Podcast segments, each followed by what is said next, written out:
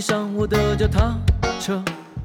回 Hello，大家好，欢迎来到酸奶工厂，我是马特。今天呢，就是来填上一期播客留下的坑，想跟大家分享一下我之前的六段神奇的实习经历吧。就这些经历，有一些可能是兼职，有一些可能是打杂工，还有一些可能会是在一些有趣的小机构里面做事情。可能这里面的一些经历，我都不会放到我的简历里面，但是呢，我又觉得他们对我产生了非常深远的影响，并且每一段我也学到了一些不同的东西吧。那如果我们按照时间线去排列的话，那第一个就是在我高三的暑假，即将要大一来加拿大这边上学的时候，我有在洛阳本地的一家桌游店打工。这个桌游店是一个夫妻店。那周店这个它会很受时间的影响，就它的这个收入跟时间的关系是非常紧密的。比如说，可能大部分的用户群体、玩家可能都是比较偏年轻，从初中、高中、大学，对吧？然后再到这个二三十，甚至是四十岁左右的人都有。传统意义上的桌游，我们除了这个所谓的狼人杀，那个时候还没有剧本杀。就在我高中的时候，还还没有剧本杀这个产物。在之前，可能更多的就是纸牌类的游戏，那是一盒一盒的。举个例子，比如说，大家都听过的卡坦岛。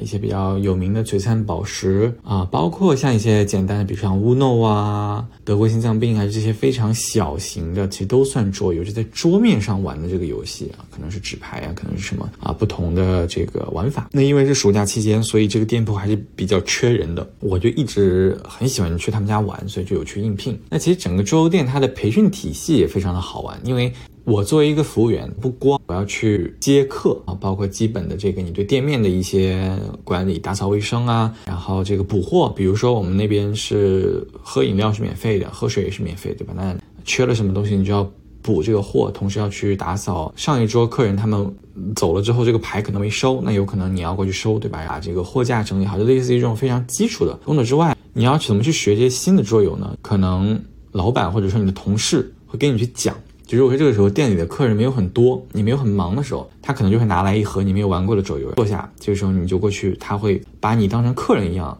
去跟你讲这个游戏怎么玩。另外学的方法就是你要边学边玩啊。我们店里来了一个新的店员，那这个时候有很多游戏他是没玩过的。如果说这个时候有客人，他们点名想玩这个游戏，或者是说我们觉得根据他们的人数，根据他们提的一些要求，我可能可以给他推荐这款桌游的时候，我也会把这个店员叫过来，问一下客人说是否介意，就是说让我们的店员跟你们一起玩一把，让这个店员在玩的过程当中，他先听一遍我们讲规则，然后他也在这个。场子里面跟客人一起去玩这个游戏，玩的过程中他就大概就会了，就大概了解说哦这个是什么规则怎么样，细节是什么样的。那整个这个工作的氛围还是非常愉快的。唯一可能就当时我记得是我们是下午两点开门，然后一直到晚上，可能最晚的时候十二点下班，工资非常非常的低，基本上可能就是八百还是九百块钱左右，就是非常少了。不过因为我们作为店员，对吧？你平常也在那边能见到很多年轻人。然后同时呢，你自己如果对这个东西感兴趣，你也可以参与去玩，所以对我来说还是非常有趣的。我后面就会觉得说，这段经历它其实教了我很多关于沟通表达和待人接事的事情。它其实是我第一段从学生到这个所谓的服务业的一个切换吧。因为其实本身你作为店小二，你就是一个服务者，对吧？你看到客人来了之后，你要跟他打招呼啊，你要去问他一些基本的情况，比如几个人啊。你们想玩什么啊？想坐哪里啊？对吧？要喝什么？类似于这种非常简单的待人接物。同时呢，讲规则这件事情，我觉得也是非常非常锻炼人的。就你能不能在很短的时间内，让你的受众听明白这个游戏的规则，同时让他产生兴趣啊？我觉得这个是非常难，因为我们最害怕的就是你去讲一些非常复杂的这个游戏。就比如这个游戏可能光你讲规则你就花了五分钟，讲完之后他说啊，好像没没什么不好玩，或者啊好像有点难，能不能换一个？这个就是最害怕的，而且有很多这个学生，可能他们来这个桌游店很多次了，他很多都玩过了，对吧？所以他也嗯会期待你每次都给他讲一些新的这个桌游，但可能市场上比较火热的桌游就那么几款，或者是说我们进货的速度不会那么快。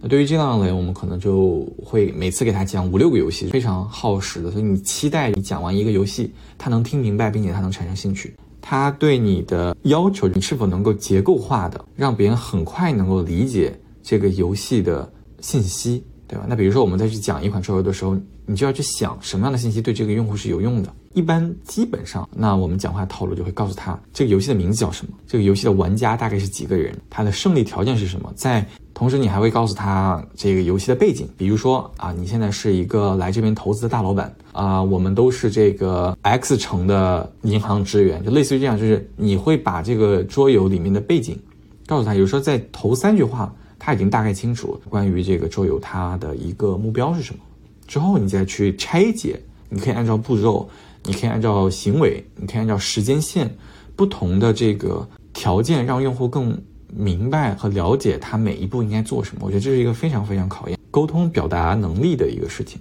第二点就是刚才我提到了，就很简单，对吧？你待人接物，因为你本身是服务行行业的嘛，呃，我觉得比较有趣的就是陪玩啊。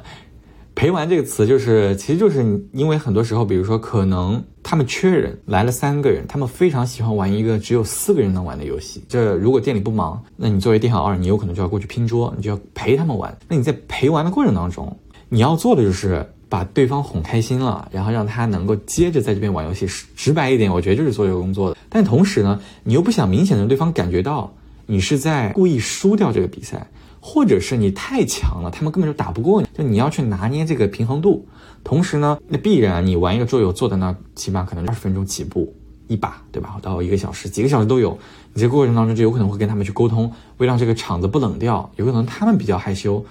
啊，有的时候可能他们之间因为这个游戏会闹得不愉快，你要如何去平衡这件事情，能够让他们继续坐在这边消费，或者让他们成为回头客，这个都是你作为一个。店小二，或者说是，如果你在做陪玩的这个角色当中，你一定要去做好的一些能力。这个过程当中，就在你在桌游店这种地方工作的时候，你会有非常多的抓马啊。一般来说，我们去玩这种狼人杀、剧本杀，特别是拼桌的，就是比如说十二个人一把的这种游戏，可能大家都来自五湖四海，这种人就你会发现鱼龙混杂，就什么样的背景都有，有这个国企下班的，有这个小学的老师，有大学生啊，有这个初中生，还有可能就是夫妻都有，就你懂吗？就是。十几个人，大家都来自不同的这个背景，然后坐在那里玩这个游戏。像这种狼人杀或者是天黑请闭眼这种纯语言类的游戏，因为它不像剧本杀，可能你有一个 setting，你有一个背景，你可以去讲。它很多时候靠当场的一些思考，甚至有很多表演的成分。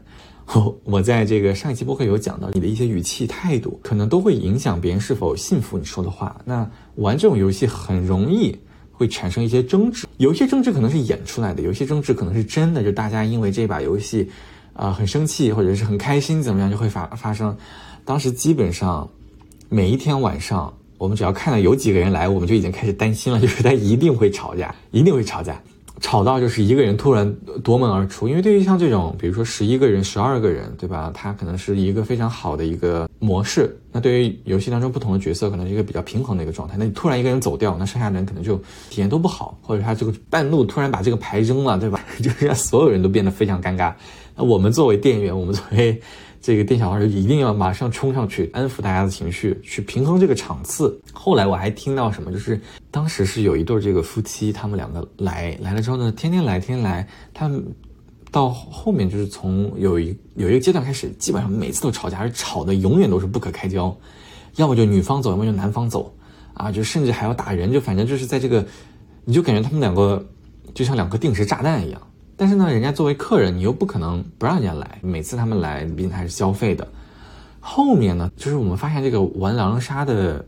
人越来越少了。通过之前的一些老顾客了解到，哦，原来那两个人其实他们是别的桌游店的股东。类似于这样，然后呢，他们来我们这边，相当于跟我们的玩家打成一片，就趁我们不注意，就可能他们有拉了微信群或者加了好友，就跟他们说不用去我们店里玩，可以去他们家玩。然后他们家旁边其实就是那个桌游店，后面就把他们都相当于把我们的老顾客挖到他们店里那种感觉，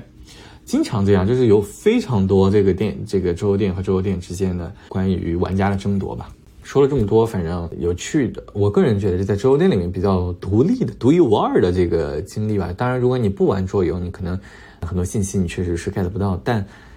有一个事情，我当然觉得给我留下比较深刻的印象。刚才我有说到我们的这个工作时间是从下午的两点到凌晨，但我在这个入职的时候，我的老板他直接跟我说的，跟我说的就是下午两点开门，然后晚上可能八点、十点就下班了。上班的时间两点钟，这个是死的时间，就固定的时间。好，然后我就想说，那呃，有的时候我可能就十二点一一点才下班，那个时候我才刚刚十八嘛，高高高中毕业，所以我的家里人就比较担心，他说为什么你每天下班这么晚，对吧？那可能正常下班十点十一点就回家了。虽然我所在的城市是很安全的，但就是依旧他们觉得就是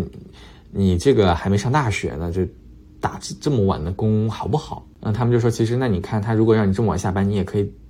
晚点去对吧？你没必要两点就去，因为有的时候可能我们家吃饭比较晚，两点钟我还没吃完午饭，对，或者是刚开始吃两口我就要去公这个粥店了。所以后面就有一阵子我就开始两点十五啊，或者两点十分啊，甚至有时候两点半才到。有一天这个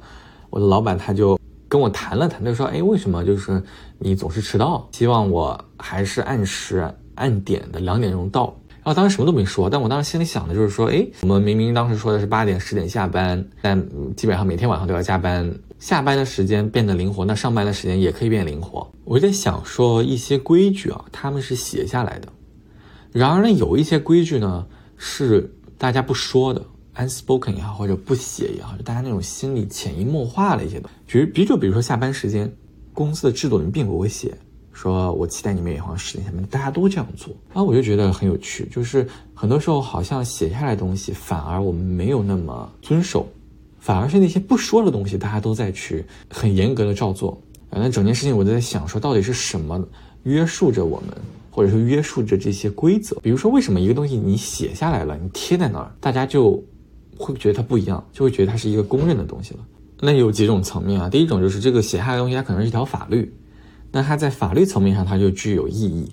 它会让一个无形的东西变得有约束力，对吧？在这个整个社会体系下，举就比如说，啊，你每次登录一些网站的时候，它可能需要你同意一些 agreement，如果你不同意这些什么条条例啊、条款啊，你你必须打勾，对吧？你要不打勾，你就没办法继续查看也好，继续访问，继续使用那个功能。在现实生活中也是这样的，我们家有有一扇门，然后这个门它坏了。就是如果你关上之后，它其实非常非常难打开。我那天就就写了一个便利贴，我就说此门已坏，勿关，我就把它贴到了我这个门上。后面有朋友来我家，他不小心把这个门关上了，然后就非常抱歉，在那里给我道歉。然后当时就说，哎，我就说，首先我就觉得我这个朋友人很好嘛，就他看到了我这个标语，他就确实就在意了，留意的时间，他确实也是不小心。但我想说，到底是为什么我们要去遵守这张纸上的条例？就一个东西贴在那儿。你为什么会觉得下意识要觉得你要去遵守啥？因为这张纸它本身是没有任何约束力的，对吧？这个纸上面的墨水不会变成一个实体的东西来打你，这个纸也不可能打你，它就贴在那，它它它就是一句话。你走进一家饭店，他写的不让吸烟，或者说他写个呃禁止外卖，它就是一句话，它没有任何的意义。但为什么我们就会去遵守啊？后面我就想说，那可能是因为。这张纸或者说这条信息看似只是一个便利贴，但其实背后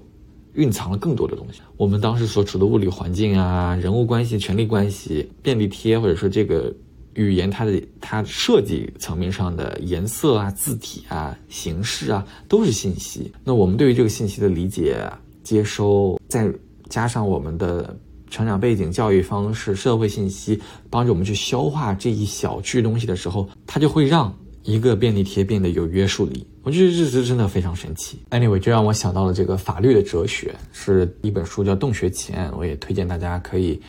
没事的时候可以去看。大一当时我有在一家这个暑校，对于这个留学的同学，他们可以趁暑假的期间，在校修一些。课程，然后这个课程可以兑换一些学分，大概这样。那这样的话，它相当于国内它的学费会比正常在呃国外的学费要便宜一些，同这个学分又能直接转过去，相当于是这样。我当时是在深圳的一所大学，那我带两个课，应该是一个是这个物理，一个是微积分。然后我的非微积分老师呢，她是一个老太太，美国的一所大学的教授，她给我的感觉就真的非常像我奶奶，她的长相，然后包括她当她当时的年龄。而且跟我奶奶真的非常像，因为平常日常就会一直跟她对接嘛，相当于我就是她的助教。但我们助教不光要去做跟这个课程安排的一些事情，同时他在中国的一些什么手续啊，他跟我们这个机构当中的一些内容啊、工作啊，我有可能也会去介入，帮助他去去做一些安排啊，包括他在这个就这些外国老师他们在。中国住的这个宾馆啊，偶尔我们还要去组织一些活动，让这些老师愿意来这边上课，就类似于这些啊，我都要去负责，所以我跟这些老师们的关系处的是非常的好。因为这些老师他们只在中国待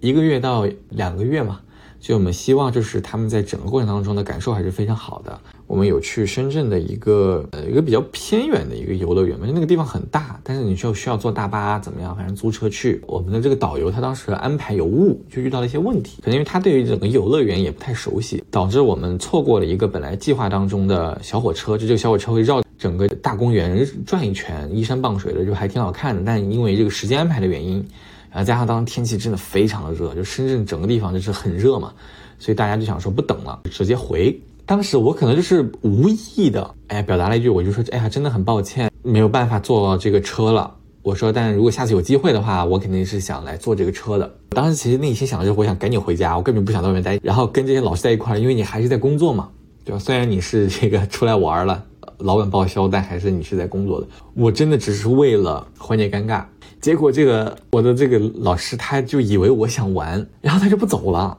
他就说：“哎呀，还是玩吧，还是等吧，没关系的。”结果所有的老师都说：“回家吧。”就跟这老太太说：“别等了，就走吧，没关系，不玩了，不想玩，太热了。”这老太太就说：“她就想玩。”然后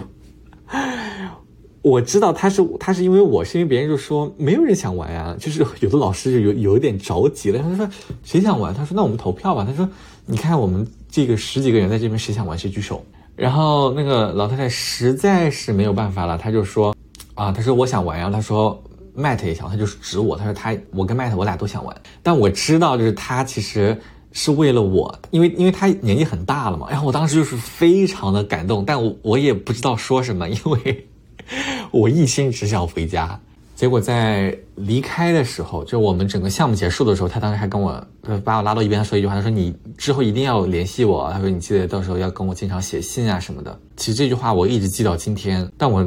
确实就没有再跟他有过什么联系了，因为很多时候我也不知道要怎么去啊去沟通了，就是那个时候才大一嘛，就很多时候不太懂。我觉得有一些人际关系就是你要处的，你也指望着对方能帮你什么，但是你想。能够在地球上相遇，对吧？然后当时你又是在国内，他人家是从美国过来的，你就在加拿大上学，反正就是有很多机缘巧合，才能在那种场景下遇到。他又确实是一个非常喜欢你，人家又愿意跟你去建立一个交流。其实当时就是应该保持这样一个交流，反正一直到今天吧，都没有怎么再跟啊这位老师有有什么交流。希望他一切安好啊。那我大二的话就是去香港交换了，从香港回来之后。回了加拿大之后，就有开始想说，其实空有的时候还会有一些空闲时间嘛，就是在平常上学的时候啊。那我想说，那不如就是去打工，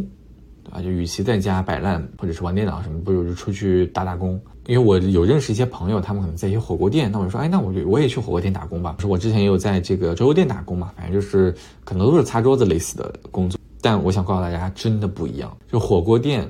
是一个非常非常累的地方，而且它累其实完全是物理层面上，你的身体会变得很累，因为你想那个火锅料那些东西，对吧？它它首先它的味道是很大的，你每一次这个穿的衣服去回来都是一一股火锅味儿，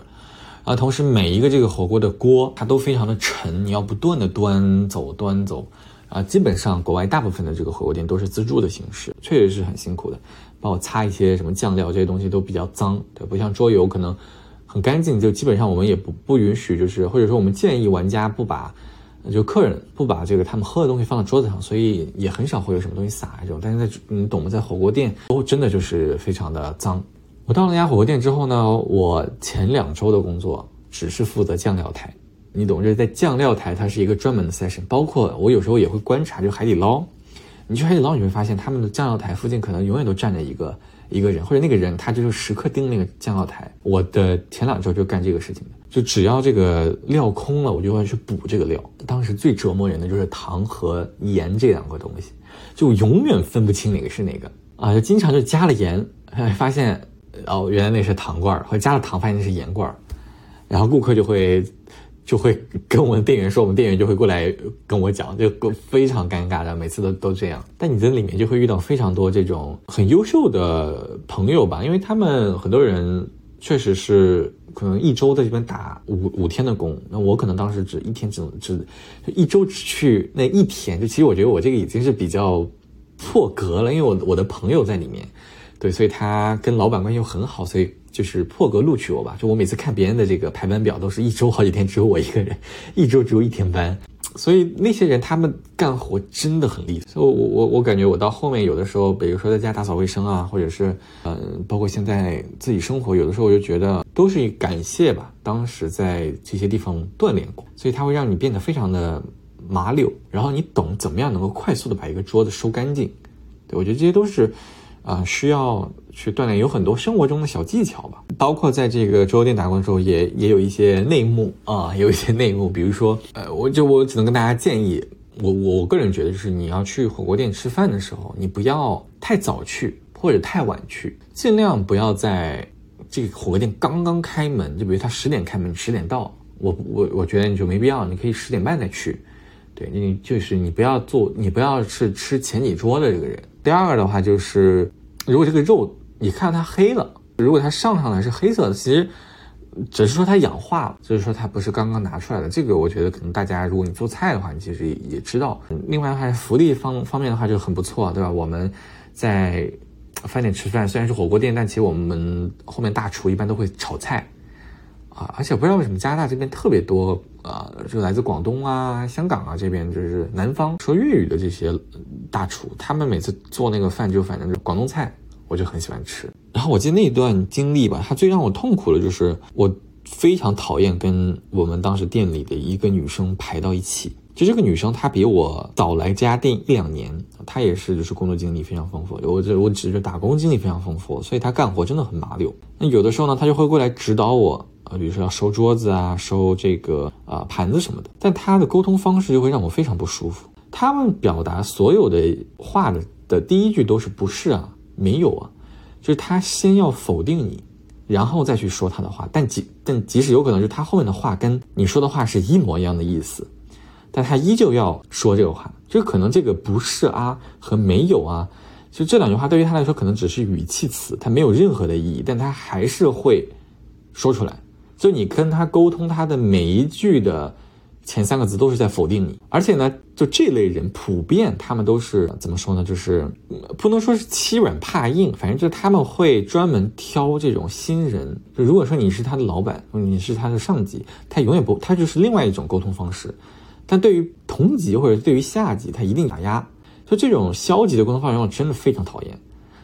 呃，本身这个上班就很累了，然后这个因为因为他确实是在这种职场当中的前辈嘛。他做的啊，包括他说的都没错，你就我就没法没法说什么，就只不过说这个话的方式确实让人非常的不不爽啊！我当时就真的回家，我会打开一瓶酒，就真的就是十二点，比如到了家，本身累的不行了，但我觉得今天晚上就不就不能这样结束，我就要喝喝点东西，不喝不喝酒麻痹我自己的神经，我今晚就 就是没办法，我终于理解就是借酒消愁这件事情了。Anyway，反正这就是火锅店当时的一些。精彩的经历吧，然后里面你不光就是有啊前前厅的服务员，还有后厅的服务员。不过火锅店的这个薪资啊，在我看来就是所有这种餐饮业，如果你打工的话，就比如说火锅店、奶茶店啊，这个普通的这种炒菜店，就类似于所有的这种打工店里面，火锅店赚的是最多的。这个倒是确实，是因为很多这个外国人啊，他们是就是吃火锅时他们会点酒的，可能是每个不同的文化，他们有不同的习惯嘛。那他们有时候就会来我们这边点啤酒，或者是点他们自己带的酒啊，或者是点我们这边的清酒，就类似于这种。只要一点酒，本身自助的单价就已经比较高了，它的小费就会变得更多，对吧？啊，除此之外，也作为一一段时间其他的这个快钱，比如说，嗯，我有帮我们校外的这个辅导机构，当时也是想说赚一些啊无聊的钱，就不想自己闲下来。其实说白了，然后又有一个很简单的赚钱方式，就是发传单。因为我们有很多的这种校外辅导机构，就是说，哎，怎么帮助大家更好的去复习，或者说准备老师的一个考试，就有有这个校外辅导班啊。这个在国外有非常多这样的机构。那我当时就跟一个一个机构说，这个机构就其实就是，啊，你每次就会拿一叠这个宣传单，然后呢找这种大一的基础课，就是比如说入门物理、入门数学，因为高阶的课其实大家都已经有自己的学习方法了，或者就是说这个课难到。教育机构他们也教不了你了，所以有很多这种基础学的课，就会到这个教室快下课的时候，到他的门口站着，然后去发这个传单。其实就是非常容易的快钱嘛，你发一次就十二刀，啊，就很简单，而且就是不扣税，反正类似于这种，就是 easy money 嘛，就是非常简单，你就你就站了十分钟发完就走人了，因为他的课，你你其实就是给这班这班同学发，对吧？他们走完你也就走了，就非常简单。后面呢，我我就是不做这个工作，是因为我就觉得有点丢人。哎，这么说出来真的不好，因为我我确实不觉得发发传单它是它是怎么样的一个一个事情，但确实就是在所有的。这类工种当中，因为发传单也好，或者说你在街上，对吧？你让别人填问卷也好，你要去跟他发礼物也好，这类非常容易被拒绝。而且这类被拒绝拒绝，就包括地推，包括就是打电话，对吧？这些工作我都在不同的地方做过。有些可能确实是为了体验生活，有些可能就是想说，哎，赚点小钱嘛。这类工作，我我真的觉得，就是它会让我变得非常的不开心啊，因为确实很多时候你不断的被别人拒绝，我心里就是会不爽。有很多人他就说，哎，没关系，你就你就放下面子，对吧？不要 care 你是谁，反正没有人认识你。但因为当时我在学校里面还是有一些朋友的啊，偶尔我就是在这个大一的课上不断的看到我很多知道的朋友，然后他们从这个教室里面走出来，看到我在发这个东西，我就自然而然的知道，就觉得不好意思。其实真的没啥，但反正最后就。就结束了啊，这是非常非常短暂的一个，但我也觉得很有趣，就是它真的，你你大概了解到这个商业模式是怎么样的，然后这个钱大概是怎么样的，你做这个工作你的体验是怎么样的，反正类似于这种。你说赚了钱了吗？我觉得其实也就是赚了一些，但其实这些钱并不能够给我带来很多的东西，就是确实它是它是一笔钱。就比如说当时可能火锅店和传单，比如说可能火锅店一周去一天，对吧？然后发传单我可能一周发两次，我就这样干一个月。我可能总共的收入能有个这个七八百刀，也就是说人民币的话就三五千块钱。对，反正就是他会给你一点什么东西，但是就是确实我不会把它当成一个，我就我很多的朋友他们可能一周打五天的工，但我可能就做不到这样，所以可能就是一个不能讲体验生活，但反正就是说我也不知道给他描述的就是可能有些什么想买的东西随便就买了，反正类似于这种啊。从大三开始可能就开始要接触跟这个互联网产品相关的一些工作了，对吧？所以大二的这个暑假。当时还是回国，你完全不了解就是互联网这些东西，我也不知道，就可能有些国内的同学他大二就去实习了，所以可能还是在从事我当时所在的城市里面的一些工作。那我就有去我之前这个雅思的机构去当雅思的助教，我不是去教课的，但是我就相当于每一个班他会配配一个这样的助教，这个助教有可能就会跟学生啊，比如说学生迟到了，学生家长什么问题。有的时候会有自习课，那如果自习课老这个同学们有什么问题，或者老师布置了一个什么作业，比如听写，啊，比如说罚抄，那这个时候你就去帮老师去跟进这个事情，因为你要跟学生去沟通嘛。这个时候又变得非常的有趣了。就我觉得所有的这种校外机构，它跟普通的学校是完全不一样的。学校里面老师跟同学的关系很单纯，对吧？老师他你的授课老师，他的目的就是给你传授知识，他的可能目标就是让你有更高的分数。但对于培训机构不一样，他除了是你的老师之外，他可能也是一个。带引号的销售，就他也要为把你留下来而而去考虑。就一方面，我我希望你能考出个好成绩，对吧？我要教育你。一方面呢，我又希望你能够在我这边掏更多的学费。所以很多时候，你管理的方式会变得非常的不一样。同时呢，对于我另外一个就是不能说比较困难吧，就我是觉得一个有趣的地方，就是我班上的同学。他们有很多的年龄都比我大，比如说我之前做这个暑校的助教的时候，其实我们班上同学大部分都是要么高中高三，他就是提前修，要么就大一，哦，就有很多基础课嘛，或者大二那种，就可能跟我的年龄差不多。但是在我教雅思的时候，其实我班上的很多同学，他的年龄就会比我差很多了，比如他们当时是大四的，考研的，对吧？甚至是研究生啊，他因为要去考一些什么英语证书。或者是他要升一些外企的工作等等，反正就类似于这种，他有可能会来学。那那些人他跟我的年龄可能就会有个四五岁的差别啊。还有一些，比如说成年人，他为了出国移民，他会去来考这个雅思。那我作为一个小助教，对吧？我那时候才大二，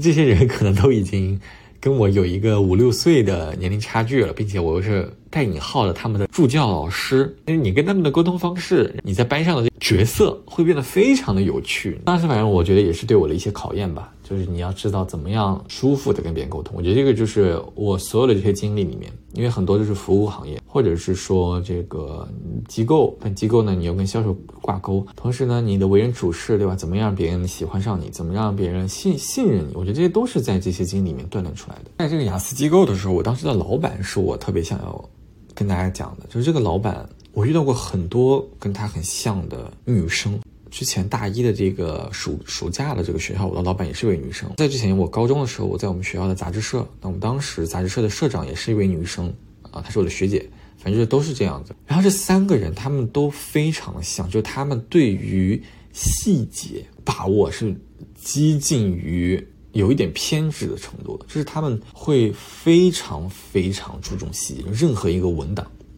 就里面的一个标点符号，他都非常的在意。啊，或者就是说，像这个我们一般杂志的排版，那这种排版其实你想的页数非常多，它每页都会发花非常多时间提非常多的改进意见，然后你会疯狂的改来改去，然后包括所有的手续，就他们的严丝合缝，然后细致入微的那个级别，我觉得都已经是到了，就我从来没有见过这样的人。呃，当然，我觉得某种程程度上，这也是为什么他们能成为领导。而且，我觉得你要成为这样的人，就是你一定在他们的手下工作，某种程度上是非常有的时候是挺痛苦的，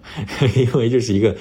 在你看来可能价值没有那么高。或者是说一个很普通的一个东西，他们都要做到百分之一百二。他甚至到后面就影响到我，就比如说有的时候我也会去很在意别人的一些一些行为，或者是说别人的一些文件交给我的时候，我就会在意这种很小很小的一些细节。嗯，不过我我我可能想说的就是，对于他们这类人，你的前提就一定要很优秀，就是因为确实你的过程很痛苦，不是所有人都能忍受你的这种抠细节的。比如可能你们内部沟通的一个一个话术，或者类似于我可能现在想不到一个什么样的例子，就是你懂吗？就是一些。没有必要花那么多时间在上面的一些东西，他依旧要去抠的时候，你的下属能不能信服于你？我觉得这个是需要你别的能力，那就是你们其在其他方式方面上的能力是否能够突出，足以让这些人继续跟着你干活。我觉得这三个女生吧，都这都做得非常好，她们三个的综合能力或者是某一个地方的能力都非常的突出。她在去给你抠这些细节的时候，就是就即使说你会有一些确实会觉得有一些抵触。但依旧，你也会愿意去听他的，去把这件事情做好。然后最后一个这个实习经历，它其实已经跟呃互联网有点相关了。那当时我在他们那边是做的一个运营相关的一个工作，电商运营吧。那我们有去做搭一个自己的电商平台。然后卖一些跟可持续相关的一些商品的服务。那我除了对于整个这个平台的一些运营工作之外，我也会负责招商，所谓的 BD（Business Development） 商务拓展，类似于这种。简单来说就是招商引资、拉客。我要更多的这个品牌入驻到我们的这个平台上，这个就是我要去做的事情。所以我跟不同的初创公司的人聊天啊，然后跟他们谈合作，跟他们讲我们公司是什么，邀请他们来参观或者我们去拜访啊，最后达成合作。这个就是我我我在里面做的一些主要的工作。我为什么觉得这是一个非常非常神奇？我甚至会觉得我这辈子都不一定再能遇到这么有趣的工作机会和团队了，就是因为首先这个内容我之前都没做过，那就是跟不同的老板们聊天，就是初创公司的老板们聊天，或者是小品牌、独立品牌的老板们聊天，他们本身就很有趣，你去听他们的品牌故事，用他们试用他们的产品，对于一个理工科背景的男生来说就已经很有趣了。那另外一方面就是这个公司的氛围，因为他们其实是。不是初创公司，但是是一个非常小的团队，就十几个人。他们的主营业务呢，又是跟这个广告营销或者是创意相关的，所以大家都非常的年轻和有活力。我在这家公司报道的第一天，当时十点报道，十点到的时候，公司里面就两个人，然后这两个人在看书，我当时都惊呆了，因为我自己已经从初中开始开始就不看书了，十年左右不不读书了。然后我在这个平常的工作当中，我也没有看到那些我的同事他们。会在办公的时候看书，或者说公司里面鼓励你花一些上班时间看书，对吧？我都我都没怎么见到过。当时那个场景就是阳光打到那个屋子里面，因为我们那个公司就非常大的那种落地窗，所以就整个屋子里很明亮。然后他们两个就坐坐在那个阳光底下看书，我就想说啊，就跟我之前，因为我刚刚从一家就是九十九十十一六那样的一个项目组里面出来。然后再放到这个就是带引号的浪漫的一个地方，懂吧？就大家在上班的清晨坐在那里读书，对吧？然后读的书呢又是那种很有趣的书，也不像我一样每天都读一些很功利的书。我一下就是着迷了，包括我后面又开始读书，也是因为在这个公司里面遇到了这些人和同事。我觉得有一个有趣的地方嘛，我觉得大公司跟小公司的区别，反而对于这种小团队，有可能是因为创意的关系，有可能怎么样？每一个人反而变得更加的立体了，就你的边界。和你的锋芒，我说你的特点会变得更加的不一样。你跟每一个人沟通的时候，你所需要的沟通方式是不一样的。但对于大公司来说，有的时候不会。你懂吗？因为大公司你你你要接触的人很多，你甚至都不知道他是哪个部门的，或者说你甚至都不 care 他的老板是谁，你就要跟他对接这个东西，那你可能说话就是一视同仁，对吧？你什么语气就什么语气，对吧？很多时候我们讲扁平化，创公司也是扁平化，但你会发现每一个人他的棱角就会变得非常的突出了。有些人可能非常的活泼活跃，有很多人就非常的感性，非常的温柔，说话就是柔柔的绵绵的。有些人就是比较强势的啊，就在这种地方你才能感觉到这样有趣的这个工作氛围。那同时呢，因为这个团队它就是跟创意创新相关，所以经常来公司的客户也好，或者是说大家的朋友，因为他这个行业里面也待了很久了，所以他的那些朋友也都非常的有趣。我在这边的几个月的时间，真的是我感觉就刷新了我整个人对于创意这件事的很多看法，也认识很多新的品牌啊，很多很活活力的一些东西吧。我我真的觉得我不一定是这辈子还能遇到这么有趣的公司和团队了。所以就想在这里跟大家分享。那他他们后面现在应该是变成了一个有点像开放空间、共享空间这样的一个办公场所，叫 Base Camp 啊，我可以把它放到 Show Notes 里面。如果在上海的朋友也可以去他们的呃地方看一看。我反正去上海一定要去找他们玩，真的是太棒了。综上所述吧，我觉得不一定就是每一个人都有，但是呢，或者是说你又会觉得可能跟大家日常生活比较贴近的一些。我个人觉得比较有趣的一些经历吧，也正是因为这些经历，才造就了今天的我，或者是说，有的时候我的一些为人处事的方式啊，或者说看待事物的一些方式，可能都是通过这些事情里面锻炼来的。我其实是建议或者说鼓励大家，如果说在你空闲的时候，其实你是可以去找一个类似于这样的兼职的，他会把你从一个有一点就是不懂人情世故啊，或者就是飘在天上那个状态，把你拉到地上，让你看到看清楚很多人他是怎么样工作的。而且一旦你做了服务行业之后，你就会很容易的理解别人。很多时候你的一些脾气啊，或者说你的一些沟通方式、为人处事的方式会变得不一样，会变得更柔软一点。对，那今天这支视频也就到这里了，谢谢大家都有美好的一天，拜拜。和朋友们在那儿欢聚一堂，烧烤、电影、香烟和啤酒，还有一把上膛的枪。